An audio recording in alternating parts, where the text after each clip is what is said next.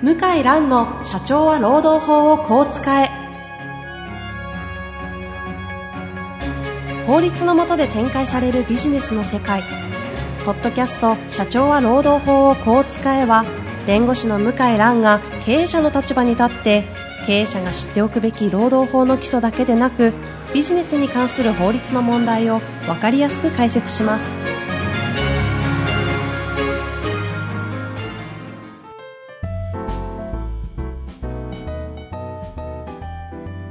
こんにちは、遠藤和樹です。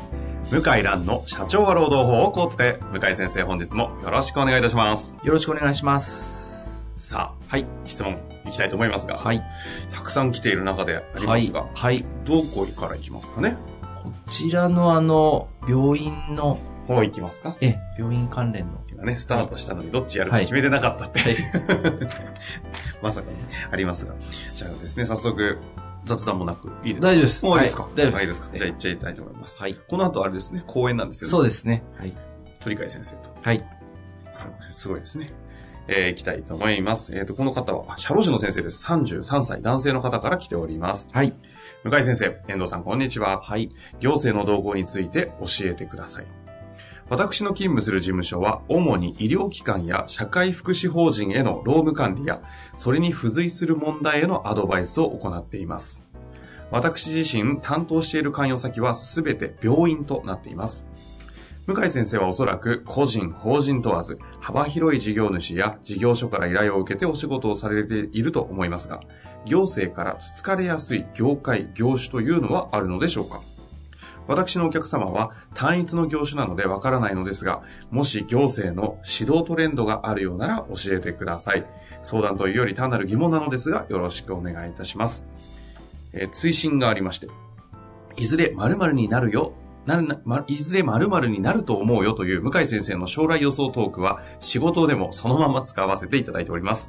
可能であれば将来予想予言トークもお願いいたします。ありがとうございます。素晴らしいですね。はい。ありがとうございうま。ますくご活用いただいているようですね。はい。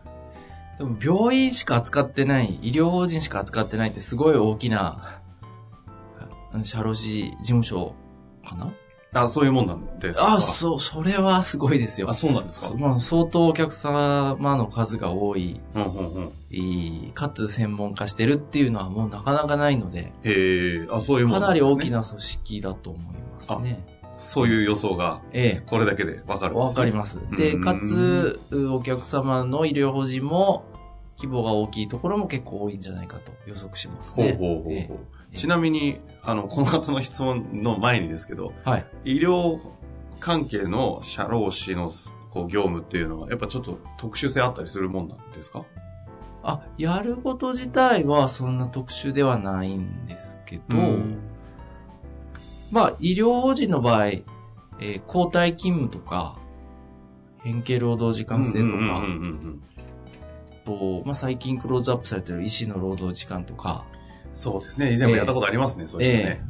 まあ、看護師さんの待遇とかの問題はもう最近、どんどん給料が上がってるから、うん昔みたいに労働組合に加入してどうとかはなくなってて、なるほど。ええ、非正規雇用も、看護師さんに限ってはもうあんまり関係ないというか、やっぱり仕事にお金を払うっていうのが徹底してて、あの、看護師さんについてはもう本当に、いい、なんですかね、プロフェッショナルとし、て全国の、なんですか、転職市場とかが機能してる感じがしますね。だ嫌だったら、組合に入らない、入る、昔は入ってたんですけど、昔あの、看護師さんの組合ってすごく強くってうん、うん病院の組合で、うんうんもう今はもう本当に弱くなりましたよね。いらない組合。それはもう、ちょっと言い過ぎだけど、いらないっていうのは、あの、嫌だったらもうやめる。で、転職しちゃえば、あるってことです上が、まあ上がったり、職場変えれるから、だから、すごく強いですよね。なんか歯科衛生士さんみたいな感じ。あ、歯科衛生士さんもそうですね。歯科衛生士さんも、あの、もう、売り手市場ですね。うんうんうんえちなみに医療法人って看護師さん、あと医者、医者？先生と、あと、あの、事務系のい医務局っていうんですか？医務局の方々いるじゃないですか。あのうん方々基本全員社員なんですか？雇用契約なんですか？雇用契約ですよ。あ、みんな雇用なんですかそうですへえそう医者も雇用契約なんですか？お医者さんも雇用契約ですあね。、そうなんだ。はうん、面白いですね。い。まあそんな中、ちょっと今回はね、この方そのご専門だと思うんですが、他の業種業界でのこの行政から使われやすいところはあるのでしょうか？ということですが。医療法人以外で。ですね。あああんまり、なんていうの、まあ、長時間労働の業種ってもう決まってて、えっ、と、運送業とか、はいはい。飲食業とか、はい。えーサービス業はちょっと長時間労働になりやすいんですけど、あんまり労基署は長時間労働だから厳しくするっていう感じは受けなくって。むしろ話を聞いてうん直せるところに行ってるなっていう気がします。あ、そんな感じですか。はい。じゃあ、なことが起きたら行くと。えっ、と、ことが起きたらというか、話が通じて直してくれるようなところ。あ、そういう意味？あ、そういう意味ですか？はい。だから、私、社労士の先生からご質問を受ける内容すごく細かくって監督官の指導内容が、まあおかしいとか、まあそういうご質問を受けるんですけど、え、そんな細かいことやってんだっていうのが正直なとこで、もう元々きちんと守れてるところをさらに守らせようとしてるっていう感じですね。へえ。ですから、そのもう全然守ってないような、中小企業、特にもうほんと数人みたいなじ従業員数名とか10人とかそういう会社にはええ。あんまり来ないですね。うーん。地元の、まあ、名門企業だったり、え歴史のあるところだったり、そういうところに定期的に何回も来てますね。え。で、本当話の通じそうなところに。通じそうなとこに来てるなっていうのが印象で、ブラック企業みたいなね、会社、まあ、いっぱい世の中ありますけど、えあんまり頻度としては少ない感じしますね。え。あ、そうですか。はい。うんうん。そうすると、行政の指導トレンドという意味では、あまり感じない。行政の指導、指導トレンドとしては、あの、同じで、より規制がこれから厳しくなるので、働き方改革で、はい守れそうなところには厳しくやると。あ守れないところには適当にやると。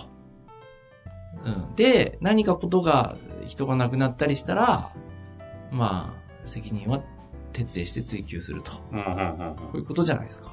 じゃあ、ちゃんとやってそうなところの方に来ちゃうってことですね。ちゃんとやってそうなとこばっかり言ってるイメージで、へえーそんなところやってどうすんのっていうのが多いですね。えうん。うん。ちなみに、あの、いろいろ過去にもいっぱい番組で使ってますが、あの、うん運送業は、あの、残業代とか、すごいこう、ものすごい目つけられているように見えるんですけど、あ、それはどうなんですか？ほとんどない。そ、そうなんですか？たまたま、こう、取り扱ってるだけで、な運送業がめちゃくちゃ狙われてるよってわけではないんですか？だって、本当に指導したら倒産するから。何割かは。じゃあ、たまたま1件2件とかの、こう、狙われてるやつが、あの、要はやり玉に上がっちゃってるのかわかりませんけど、大体人が亡くなってる事例じゃないですか。あ、そんな、そのぐらいのところにああって、それをたまたまフューチャーして取り扱ってるだけで、うん。まあ、監督官も人がいないし、あ、そうなんですだからね。医療法人なんか格好の対象ですよ。真面目でしょあう。あ大体。まあ優秀な方が多そうだし、話できそうですね。話できるから、医療法人なんかはすごく厳しくなるとは思いますけど、うん思いますけど、うーじゃあ何か起きるかって言ったら、別に何も起きない、まあ守ってくださいって厳しく言われたとしても、そう、書類送検とか刑事罰っていうのは可能性は低いでしょうね。うーん。うん。じゃあ業種業界という意味では、その、ここっていうトレンドはなさそうだと。業種業界で言ったら、まあ今のところ、労働行政運営方針とか見ている限りでは、まあ病院も挙げられてますよね。ああ、やっぱ、あ挙げ挙げられてますう。ん病院福祉業界、いい、あとは運送業界は挙げられてますね。長時間労働の業種っていうのは挙げられてます。挙げられてるけど、無数にあるので事業所が、そんなもう回らないですよね、手がね。なるほど。なんで人が亡くなったりしてる場合に、厳しく行政が入って、あと陸運局も入って、営業停止になったりして。なるほどですね。えちなみに、あの、では、業界じゃなくて、はい例えば長時間労働は、こう、言われやすいという、その、指摘のトレンドっていうのはどうなんですか？長時間労働は当然まあ言われやすいですし、これから法律変わって上限ができるので言われやすいんですけど、ただ、中、あの、付帯決議があって法律で、中小企業についてはしばらく、うん手加減してやれよみたいな条文があって。ええですから、手加減してやれよっていう条文があるんですか、中小企業の実情に鑑みて、取り締まりをすることみたいな。ああ、それは、あの、あの、お手柔らかにというふうに読むんですね。ただ、まあ、注意は受けるけど、すぐに厳しくなるっていうことはないんじゃないかなと思うんですよね。うんうん。だで、あとやっぱりちょっと怖いのは、まあ、うんと、事故が起きた時でしょうね。死亡事故。ほうほう。事故。うん、過労死みたいな。自殺とか。えと、監督署も、まあ人が死ぬと、送検、違法長時間労働と言って、送検して、新聞に出たりすると、今人が辞めちゃうんですよ。あのはい報道されちゃうと。はいはいあの、人も来ないえし、うんうん。求人しても来ないし、今いる、中にいる社員も、あ、この法人ダメだって思うんでしょうねうん。辞めちゃって、あっという間に会社倒産の危機に医療法人ですらなります。なりますね。今聞いてる限りは。じゃあ、とにかく死亡は、まあ当たり前ですけどね。まあ当たり前ですけどね。うん。でも意外、まあお医者さんじゃないですか。やっぱり。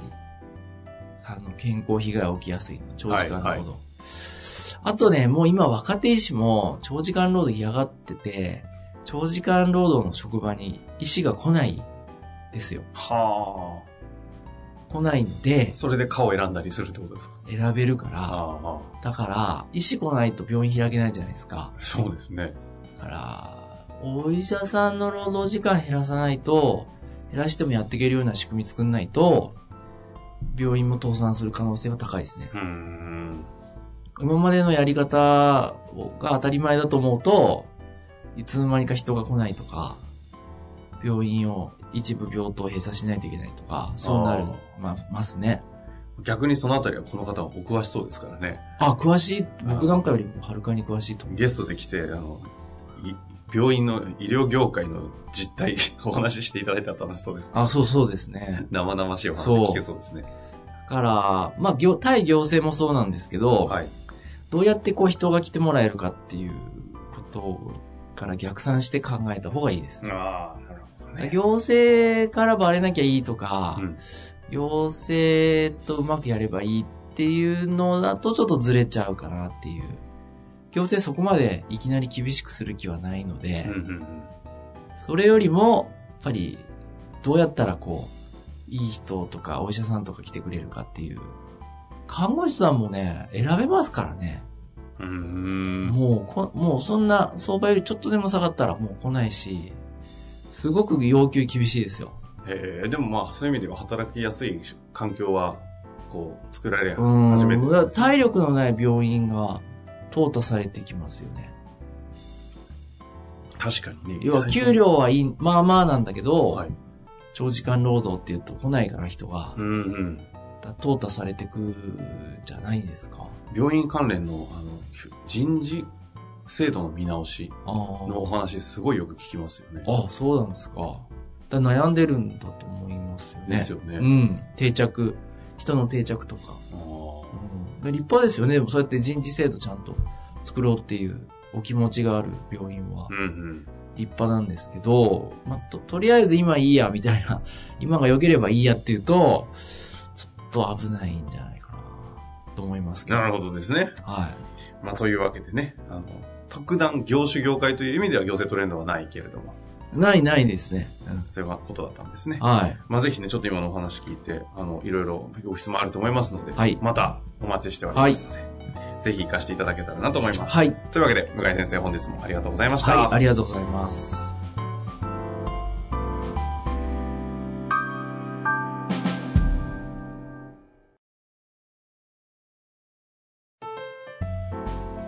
本日の番組はいかがでしたか？